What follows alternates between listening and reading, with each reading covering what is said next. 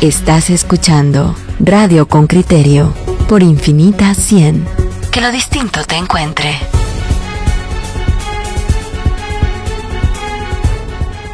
Le traemos primero una nota de, de Henry Bean y luego abrimos el tema a discusión con una ex aspirante a fiscal general de la República. Escuchemos.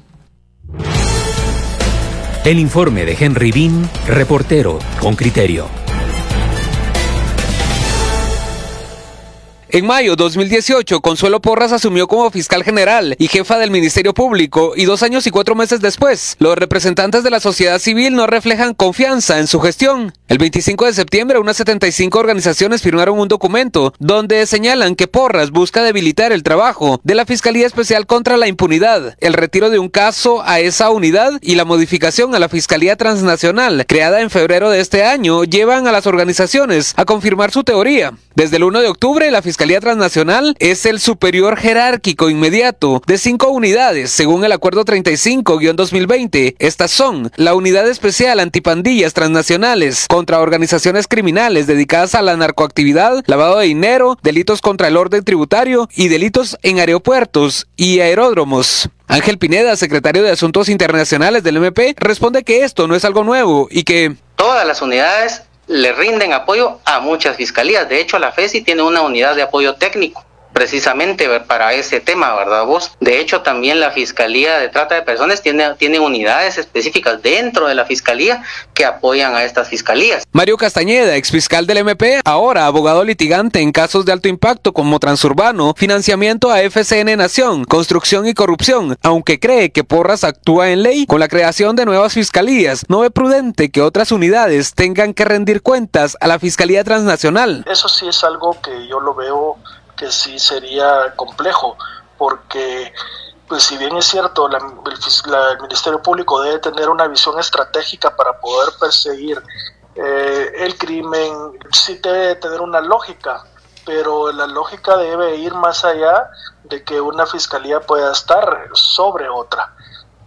Acordémonos que anteriormente algunos fiscales en sus administraciones lo que tenían una estructura administrativa dentro, en un tiempo incluso eh, existió la, Secretaría Ejecutiva, después la, la, Secretaría de Coordinación Técnica, que esos entes van más encaminados a poder darle viabilidad a la Fiscalía y que puedan responder a sus exigencias. Además, de acuerdo con el abogado, las nuevas disposiciones restan autonomía al trabajo de los fiscales. Eh, un fiscal con las mismas... Uh, con las mismas características de un fiscal de sección que estar pendiente de, la realización de su trabajo, que se lo pueda verificar otro fiscal, ah, ahí sí lo veo yo más complicado y, la propia autonomía que va a poder tener el fiscal para poder realizar su trabajo. Las modificaciones además confieren a la Fiscalía Transnacional enlaces y apoyo técnico de otras fiscalías. Además se crea la unidad de reacción inmediata que investigará delitos de atención inmediata y especializada sobre casos asignados por la fiscal general. Esta tiene competencia en todo el territorio.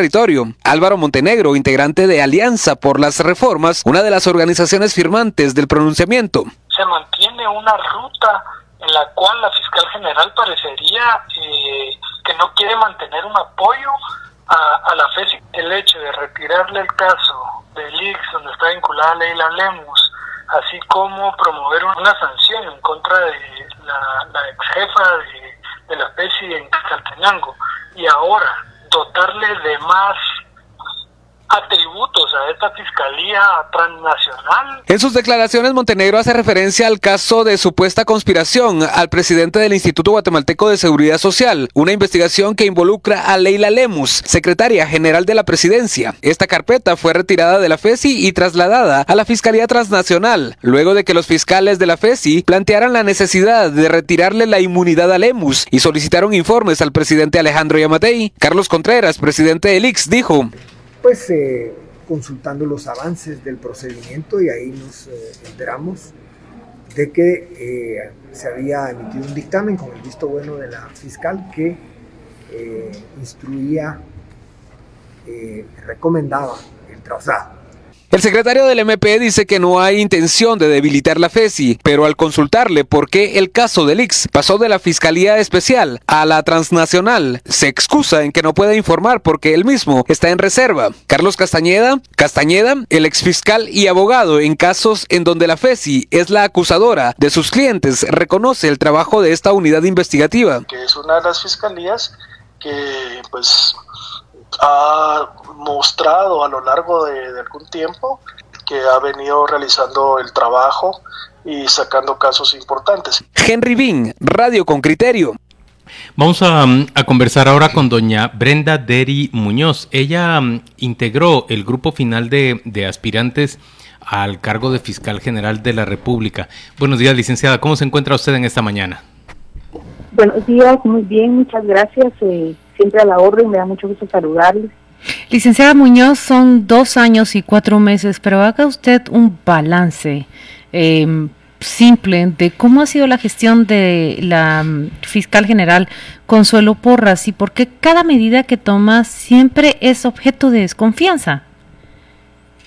Eh, muy bien, pues creo que mi, balance sería em, calificar de alguna manera como un poco opacas algunas de las acciones que, que se desarrollan desde la Fiscalía General.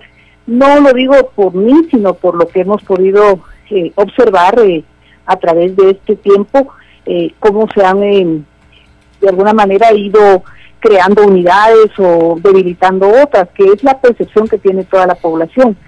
Y le digo que un poco gris porque se ha ido más al balance sobre algunas acciones que, que son buenas para el Ministerio Público, pero que han de alguna forma eh, dejado de, dar eh, fuerza o de, haber atendido a las unidades que lo requerían en, su momento, que lo requieren, que son unidades que están trabajando eh, en la FESI o en cualquier parte del país. Ahí, ahí hace falta un fortalecimiento a las a las fiscalías digitales, hace falta muchas cosas que no se han estado haciendo.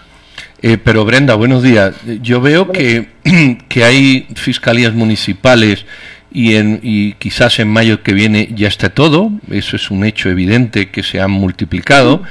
Yo estoy viendo que prestamos atención a la FESI y olvidamos 40 fiscalías más que trabajan. Eh, a mí me da la impresión de que aquí lo que es un discurso repetitivo, de descrédito, mm, sin sustento porque eh, yo que sigo al MP veo que todos los días hay como 10 spots de cosas que hacen otras fiscalías que parece que a nadie le importa. Todo es la FESI, la FESI, la FESI, la FESI. Eh, pero es que hay 40 fiscalías más. Como fiscal general, yo creo que la visión es mucho más amplia que la FESI. ¿No, no, será que hay todo un, discurso que ya hemos aceptado y, y, y bueno, y para adelante con él? Y así es como debería de ser pero eh, de igual manera sigo al Ministerio Público y conozco el interior del Ministerio Público, que no solo es la capital, y hay fiscalías en las que no hay siquiera eh, un poco más de apoyo y fortalecimiento, porque no es lo mismo que yo abra el día de hoy 90 fiscalías y que tenga fiscalías en todos los municipios, cuando realmente detrás de eso solamente hay un discurso, porque no hay un plan estratégico. Mire, abrir una fiscalía también quiere decir eh, estar en coordinación con todo el sistema de justicia. Yo no voy a abrir una fiscalía en un municipio donde hay cero incidencia de criminalidad cuando tengo fiscalías en las que necesito fortalecerla, que es donde hay eh, ciertos nodos de, criminalidad que hay que atender y que, la, y que la población lo requiere. Entonces, Creo que aquí eh, la visión estratégica está un poquito en, otro, en otros aspectos y no en esto. Yo abogo por la, el fortalecimiento de la institucionalidad completa, porque a la población le interesa el acceso a la justicia en todas partes. Doña Brenda, ¿qué piensa usted de este esta reestructuración que está haciendo cada vez más poderosa a la Fiscalía de Delitos Transnacionales? ¿Y qué piensa también del hecho de que un caso como el del X haya sido trasladado desde la FESI hasta esa Fiscalía? Bueno, la creación de la Fiscalía Transnacional obedece a un compromiso internacional que tiene el Estado de Guatemala porque se fundamenta seguramente, yo así lo, así lo entendería, en la, en, la, en la convención, ¿verdad? En la convención contra la delincuencia organizada que habla sobre esos temas y la, en la convención contra la corrupción, que habla sobre los temas de que los delitos que afectan transnacionalmente eh, deben ser deben ser eh, eh, tratados por por todos los estados partes en esas convenciones con cierta visión estratégica. Por ejemplo, el tema que, que específicamente lo trata la, la convención es el tema de la trata de personas, porque este no es un tema, bueno, que solo se da en un municipio. Entonces tiene que ser abordado desde esa perspectiva, digamos, regional o global, si se quiere. Ahora, que se, que se quite un caso y se pase a otra fiscalía, eh, pues lo que sucede es que el Ministerio Público, de alguna manera, eso no cambia, no hay una autonomía como tal de los fiscales, sino que esta es una, es una institución de orden jerárquico, con un principio de unidad.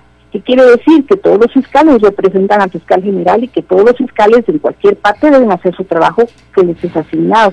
Entonces está dentro de la eh, legalidad Ahora, estratégicamente habría que ver qué es en realidad la visión que tienen desde Fiscalía. A eso me quiero referir, licenciada, porque sí, es eh, justamente como usted lo dice, el Ministerio Público tiene una jerarquía, cada fiscal en cada audiencia está representando a esa fiscal general, pero tenemos la resolución de ese despacho general y, por ejemplo, trasladan el caso justo cuando van a solicitar un antejuicio en contra de la secretaria de la presidencia. Ese es el momento en cuando el caso se va hacia la Fiscalía Transnacional.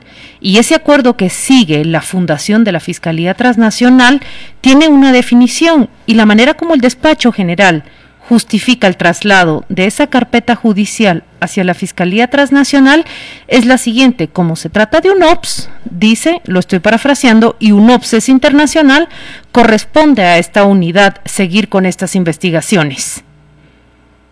Mm, bueno.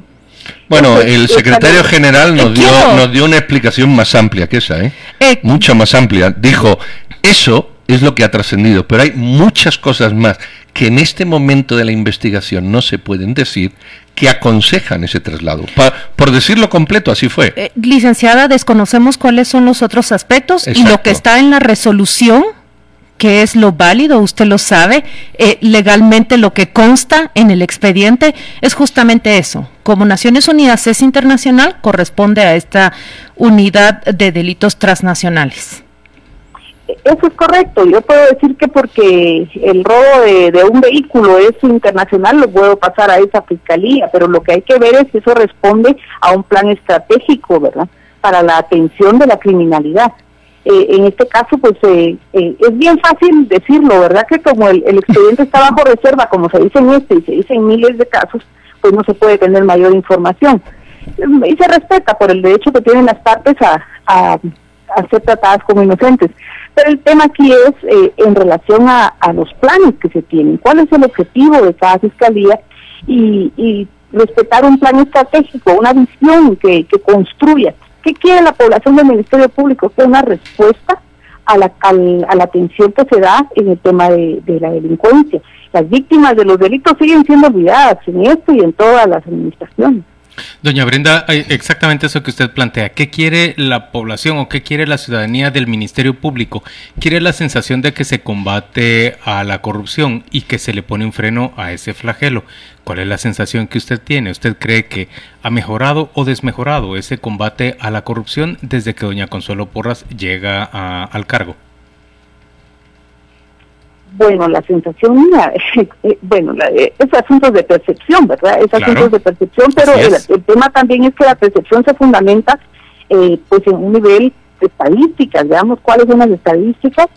hay un hay un, una forma que, de medir la, la, corrupción que es establecer cuántos casos que se han ingresado al sistema han sido perseguidos, investigados y que tienen una eh, sentencia condenatoria. Eh, eso es lo que se ha quedado. Y hasta el día de hoy, aquel informe de CICIG del 2005 sigue estando vigente. El 5% de los casos es el único que se resuelve. Entonces, eh, ahí sí que es un tema de ver, debería yo de tener una herramienta o una visión eh, para establecer una forma de que esa cantidad de casos que no se investigan, que no se persiguen, se persigan. Porque el tema es delicado en, la situación de que eh, el delincuente que no tiene una persecución, que no tiene un castigo, sigue delinquiendo, sigue retando al sistema. y las personas que se han, han sido dañadas, las víctimas, eh, pues su, su, plan de vida sigue parado porque no, no hay una respuesta estatal. Muy bien, doña Brenda Deri Muñoz, eh, gracias por acompañarnos esta mañana en Radio con Criterio. Le deseamos una, una buena semana y estaremos muy pronto eh, de vuelta en, en pláticas pues para mí va a ser todo un gustazo como siempre y pues, de esta forma les envío un abrazo eh, virtual, fraterno y espero que estén llenos de salud y de muchas bendiciones cada uno de ustedes y toda la gente que nos escucha. Muchas gracias.